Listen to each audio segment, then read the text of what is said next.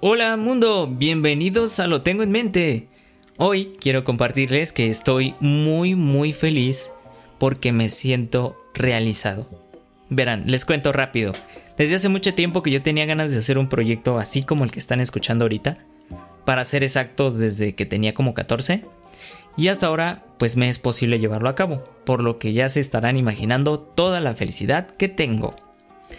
La intención del podcast es bien simple acercar las artes, la cultura y la psicología a todos ustedes, para que se apropien de este conocimiento, ya que el conocimiento nos pertenece, pero hay algunas ocasiones en que no llega de la mejor forma. Así que aquí me he empeñado en que esa información les haga llegar de una forma todavía más agradable, atractiva y con toda esa fuerza que puede generar en cada uno de ustedes. Entonces, por favor, les pido que se queden. El día de hoy vamos a hablar sobre las fobias y espero que sea de su agrado. Así que, ¿por qué no le damos a la intro?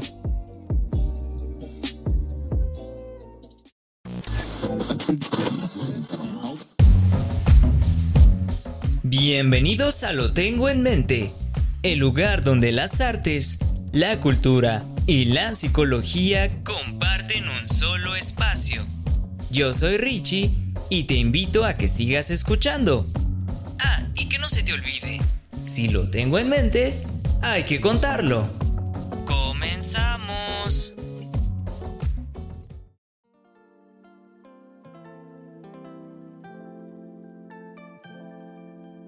Hace algunos días tuve la oportunidad de hablar con una amiga que no veía desde hace mucho tiempo. Ella me contó que tenía una situación medio rara, la cual no terminaba de entender. Según su relato, comenzó a sentir una sensación aplastante de miedo que no la dejaba en paz. Era tan grande que no podía dormir ni salir a la calle. Y no lo van a creer. Todo esto porque sentía que era observada por uno de sus exnovios, ya que días atrás se había encontrado con él en la calle. Ella incluso llegó a creer que éste le había hecho una especie de brujería, porque los pensamientos que le invadían eran tan grandes que no se explicaba muy bien la razón por la cual sentir tanta ansiedad. Después de escucharla, yo le expliqué que podría ser una fobia, porque sus síntomas iban encaminados a un miedo irracional dirigido hacia una persona, o bien lo que ésta representaba para ella. Por eso, el día de hoy, las fobias me parecieron un buen tema para conversar, ya que mucho se habla de ellas en películas y series, pero la pregunta es, ¿realmente estas son lo que nos han contado? Si te quedas al final, lo descubrirás. Así que no hay que darle tantas vueltas al asunto y comencemos. Antes que cualquier cosa, me gustaría esclarecer dos términos que nos van a contextualizar de una forma bien bien clara. Más que nada porque eh, estos dos términos se tienden a confundir uno con el otro. El miedo y la fobia. Sí, lo sé, puede parecer muy obvio, pero créeme, hay personas que utilizan estas palabras como sinónimos, pero en realidad no lo son, no son sinónimos. Y te voy a explicar por qué. Mira, el miedo es una reacción natural ante el peligro que tiene el cuerpo humano para ponerse a salvo. Digamos que es una emoción que te pone a salvo. ¿Recuerdas esa película llamada Intensamente? En la cual hay una niña que se llama Riley y tiene su emoción del miedo que, que se activa cada vez que ella esté en una situación de peligro. Bueno, pues así es como funciona el miedo. Es este indicador de que algo puede no estar muy bien y que eh, señala una situación en la que la vida está en riesgo. Por otro lado, tenemos a las fobias. Las fobias se definen como un miedo o ansiedad intensa por un objeto o situación en específico. Bien sencillo, es el mismo miedo que te causa naturalmente el cuerpo, pero llevado a una intensidad patológica, o se hace enfermiza, que, que induzca a situaciones en las que las personas queden en riesgo, pero ya no por eso que les causa miedo, sino por causas mismas o causas internas producidas por el miedo en exceso. Esto es la definición de fobia y miedo, una clara diferencia entre dos mundos diferentes. Cuando hablamos de miedo nos referimos a la emoción y cuando hablamos de fobia nos referimos al trastorno mental que tiene que ver con un miedo excesivo hacia un objeto o situación en específico, que generalmente también viene acompañado de algo llamado ansiedad, palabra nueva que te voy a compartir el día de hoy, que tal vez ya has escuchado en muchos lados y en muchos otros podcasts, pero que aquí yo te voy a explicar porque te quiero mucho. La definición de ansiedad es la siguiente, y apréndetela, porque, wow, o sea, una vez que entiendes qué es la ansiedad, tu vida cambia. De verdad, a mí me pasó. La ansiedad es la sensación anticipatoria de peligro motivada por el miedo. Sí, todo el mundo tiene ansiedad, pero ¿sabías que esto significa ansiedad? Fíjate, vamos por partes. Sensación anticipatoria. Aquí está la clave.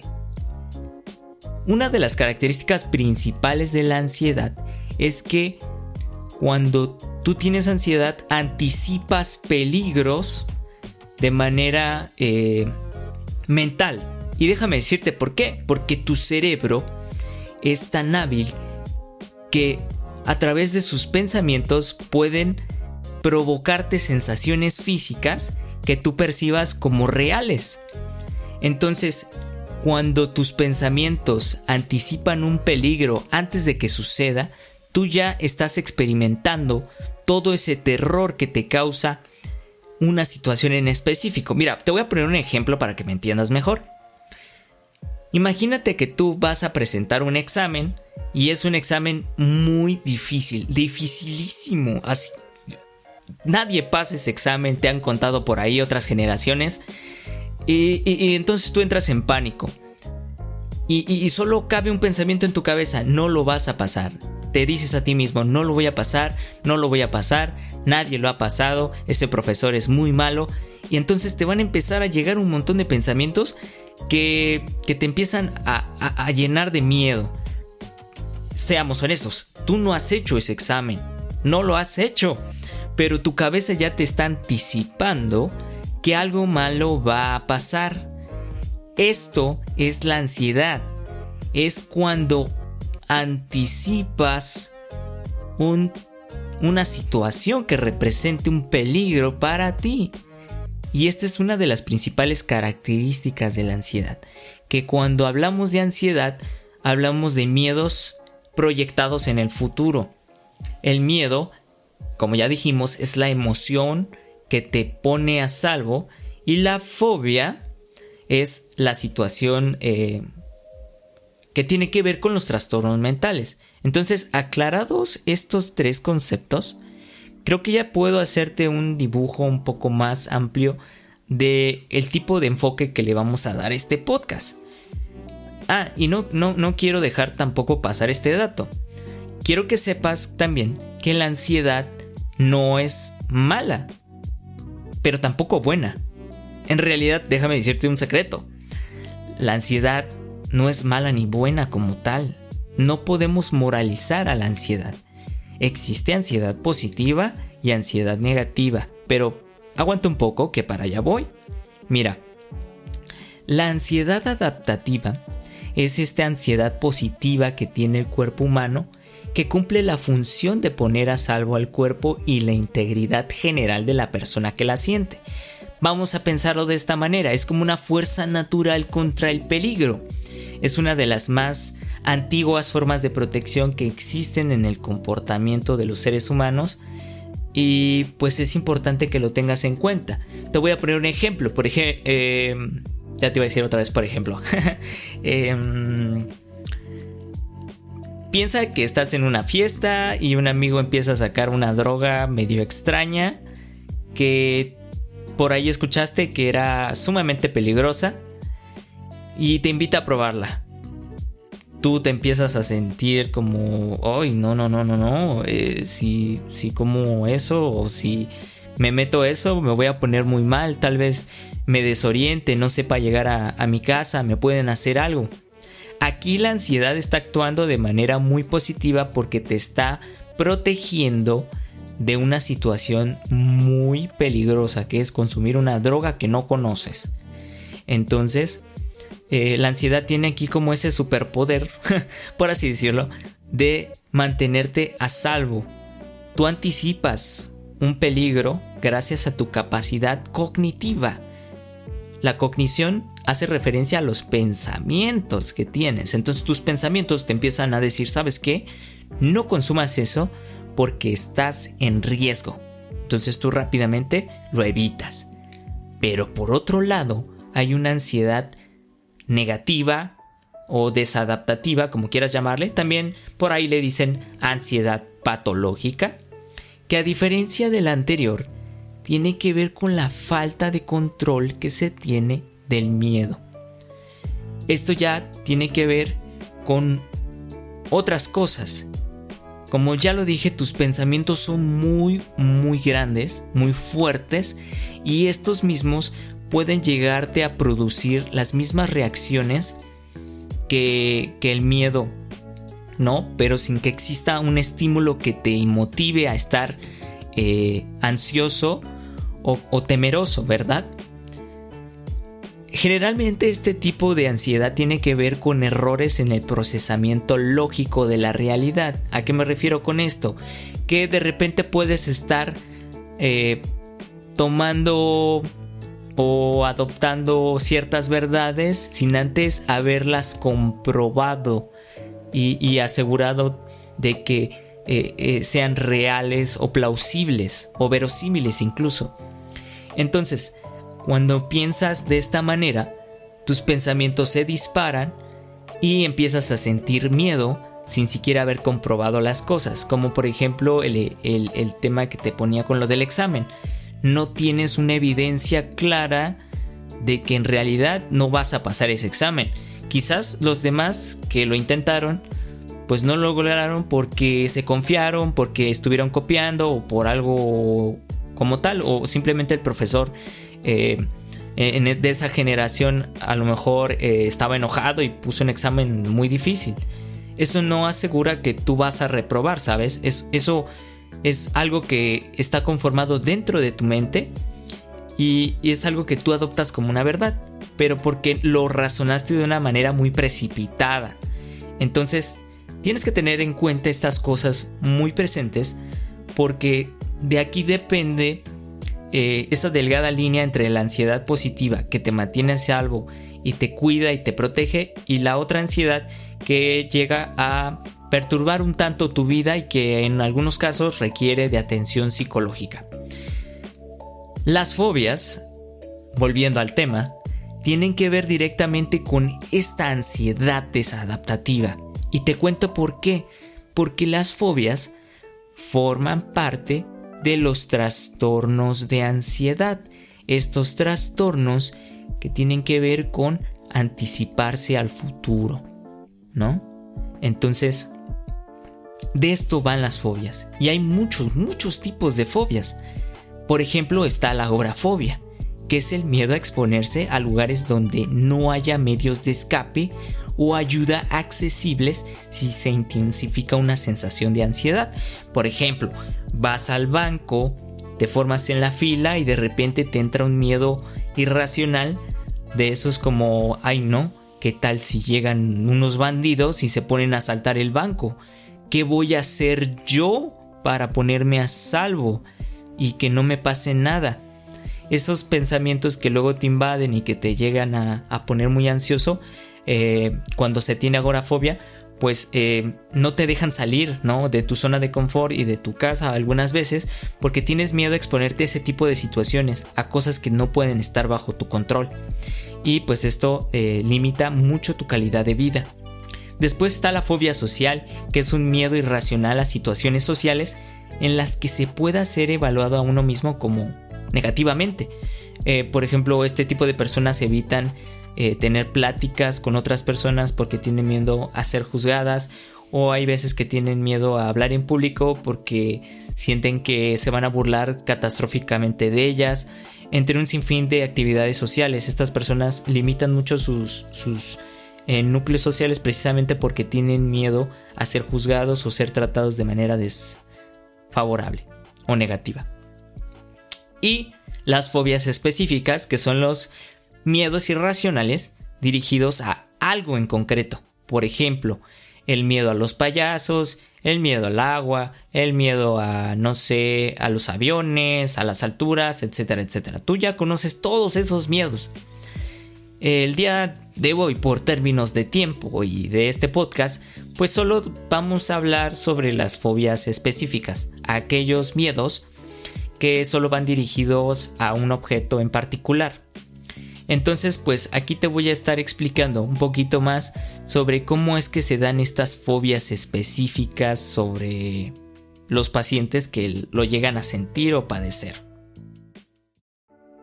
Los síntomas más comunes que acompañan a una fobia específica son los siguientes. Primero, el objeto que produce ansiedad lo hace en el momento. ¿Qué quiere decir? Que en tu primer vistazo que veas eso que te da miedo, la sensación de miedo va a ser abismal.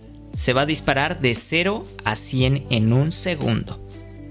Esta es una de las principales características y distinciones del miedo racional porque pues el cambio es muy abrupto. Después, se evade constantemente el objeto o la situación que produce o que pueden llegar a producir la, fobia. Por ejemplo, si a ti te da fobia, a lo mejor encontrarte con una exnovia, vas a evitar todos los lugares por los cuales tú sabes que ella puede transitar, ¿no? Entonces, este tipo de personas van limitando su realidad de modo que no se expongan a eso que les da miedo.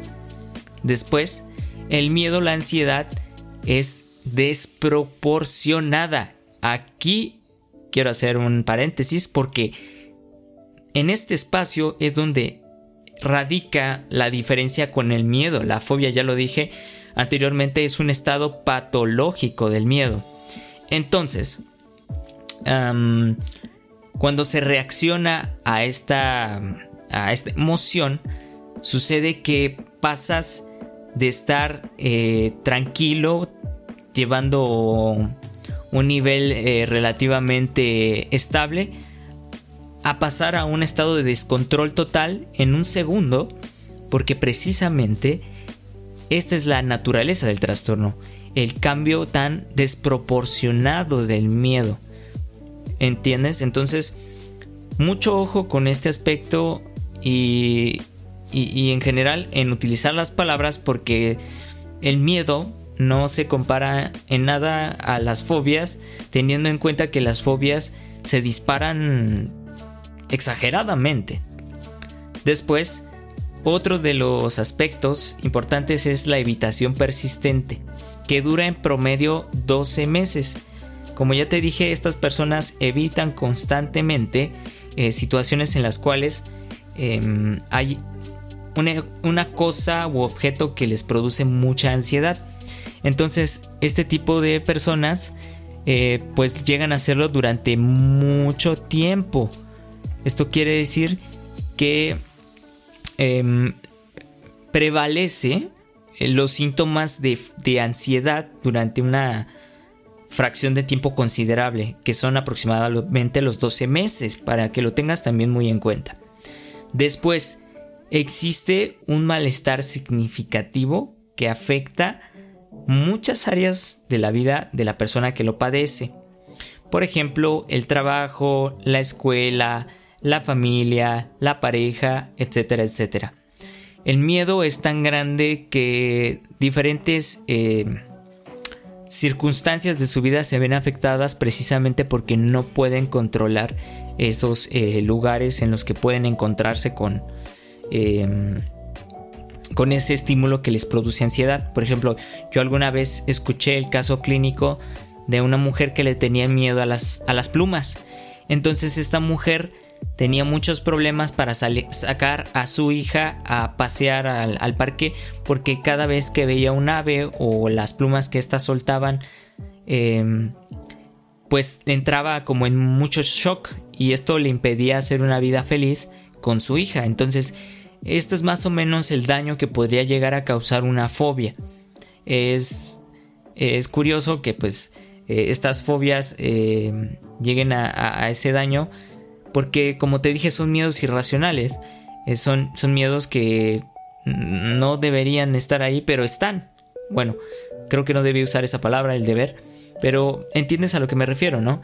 Em, son, son, miedos que, se salen incluso de las manos, como por ejemplo eso del miedo a las, a las plumas, ¿sabes? Eh, ni siquiera a la ave como tal, sino a la pluma. Entonces, este, bueno, pues así es como suelen operar este tipo de, trastornos. Luego, eh, tienes que saber que las fobias se basan en diferentes miedos. Por ejemplo, el miedo a los animales o bichos. Eh, por ejemplo, se me ocurren los perros, las aves, los gatos, las arañas, los gusanos. Esta es una de las fobias pues, más comunes que, suele haber entre las personas. Eh, hay fobias también sobre entornos naturales, como por ejemplo las alturas, las tormentas, el agua, ah, la tierra, etcétera, etcétera, cualquier cosa que se encuentre en el entorno. Hay fobias dirigidas hacia la sangre, las inyecciones y las heridas, por ejemplo las agujas, los, estos procedimientos médicos invasivos, cirugías y todas esas cosas. Hay incluso fobias a situaciones en específico, como por ejemplo estar volando en un avión, estar dentro de un ascensor, eh, permanecer en un sitio cerrado por mucho tiempo, etcétera, etcétera. Y hay otra categoría que se le conoce como categoría mixta, por ejemplo, miedo a los payasos, miedo a gente con disfraces, alguna situación de ahogo o vómito e incluso, bueno, eh, teniendo en cuenta el caso de mi amiga del principio, eh, a lo mejor el miedo a encontrarse con una expareja, ¿no? Eh, entonces, por ahí puede desarrollarse un poquito este, este aparente diagnóstico. Realmente yo no la diagnostiqué y no estoy capacitado para hacerlo aún. Pero pues yo noté esas características en ella y entonces por eso le dije que era pues aparentemente como una eh, fobia. Y bien, pues también em, es importante saber cómo es que se desarrollan estas fobias porque también se dice mucho de ellas. Y pues así como te lo imaginabas, eh, las fobias generalmente tienen que ver con acontecimientos traumáticos que sucedieron en la infancia. Y una curiosidad bien interesante es que las personas con fobia muchas ocasiones son incapaces de recordar la razón que les causó su fobia. Porque, pues como ya lo dije, sucede en estas primeras etapas de la vida, que si no me equivoco son desde los 8 a los 11 años en promedio, más o menos es por ahí la edad, en que em, pues estas personas empiezan a tener estos problemas, ¿no? Eh, alguna situación eh, muy drástica ocurrió y se les quedó guardado en el inconsciente llegan a la adultez y explota el miedo, ¿no? Así como si fuera una bomba retardada. Y pues inevitablemente nace la fobia. Algo que tienen que saber también y que es una curiosidad es que estas fobias suelen también darse en gente mayor. O sea, esto de la primera infancia es una mm, característica que se repite pero no es absoluta porque también las personas adultas llegan a tener eh, este tipo de fobia. Por ejemplo, em, en un libro que leí decían que las personas mayores tenían muchos miedos a sufrir caídas o golpes o algún tipo de de daño que, pues les costara incluso la vida entonces muchas personas eh, de edad avanzada pues tenían miedo a este tipo de cosas o de situaciones más bien dicho que pudieran pues causarles un daño muy grave. Entonces es muy curioso cómo las fobias tienen sus orígenes eh, en ambos extremos de la vida, desde los extremos en los que son prácticamente infantes hasta que somos pues adultos mayores, ¿no? Otra de las curiosidades bien importantes que necesitas saber es que el riesgo suicida de una persona aumenta al 60% de probabilidad eh, cuando se tiene una fobia. Entonces también es muy importante eh, ubicar ¿no? el tipo de fobia y el tipo de trastornos que pueda estar teniendo la, la persona porque también sucede otra cosa importante. Eh, para que aumente este, esta estadística, eh, generalmente se dice que se debe a una comorbilidad con otros trastornos. Esto quiere decir que la fobia está combinada con otros trastornos, a lo mejor de personalidad o otros trastornos de ansiedad. Entonces, como es tanta la presión que sufre la persona, que pues inevitablemente decide terminar con su vida. Entonces es muy importante que lo tengas en cuenta porque pues sí, puede llegar a pasar que teniendo muchos síntomas de ansiedad eh, de varios tipos pueden pues llevarte a, un terrible final. Luego, la parte que tal vez muchos se estén preguntando en este momento, el tratamiento, ¿qué se hace para tratar las fobias? Bueno, existen muchas técnicas. En este mundillo de la psicología hay muchas formas de resolver los mismos problemas. Pero yo aquí les voy a compartir la solución que ofrece la terapia cognitivo-conductual, que es el enfoque que yo estoy aprendiendo. Uno de ellos, o bueno, una de ellas, estas técnicas, es la terapia de exposición que forma parte de un procedimiento llamado desensibilización sistemática. Esto es básicamente una técnica cognitiva conductual que consiste en una exposición progresiva a las situaciones o objetos que producen ansiedad en la persona.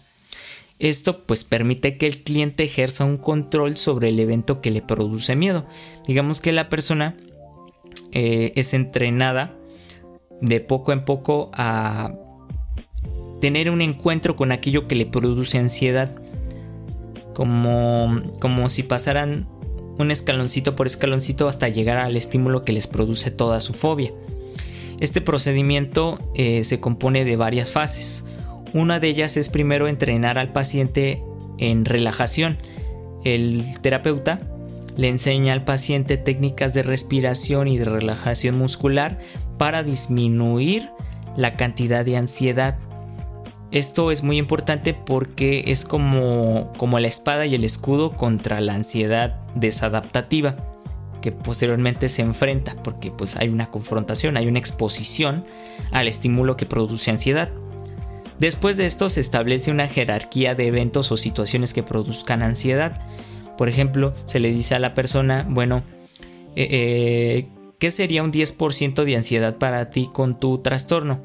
Digamos que la persona tiene fobia a los payasos. Bueno, pues un 10% de ansiedad para mí representaría ver un payaso en la televisión, ¿no?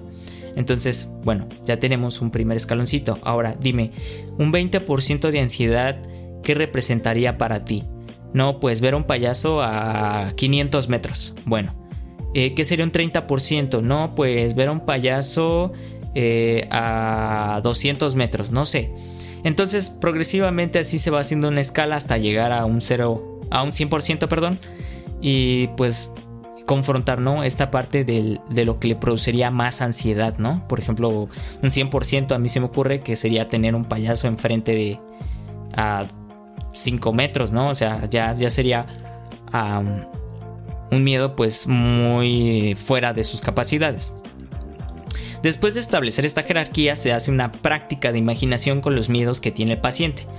El terapeuta, mediante su discurso, habla con el paciente y le plantea una situación que parezca muy realista para que este persona, esta persona se la vaya imaginando. Y pues esta, esta situación tiene que producirle la ansiedad eh, que, pues naturalmente trae consigo su, ansiedad.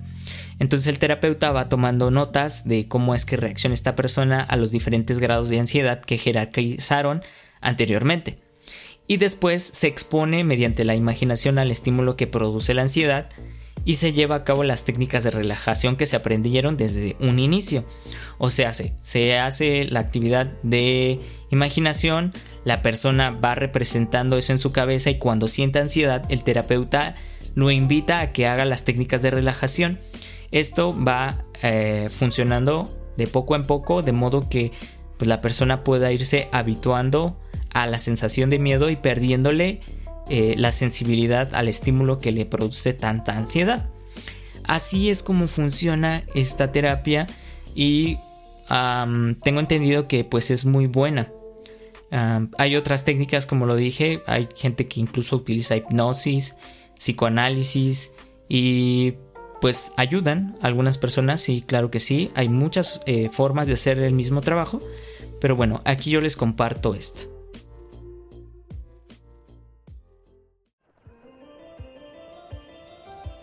Y pues así es como llegamos al final de este primer podcast. Rayos, se nos acabó el tiempo.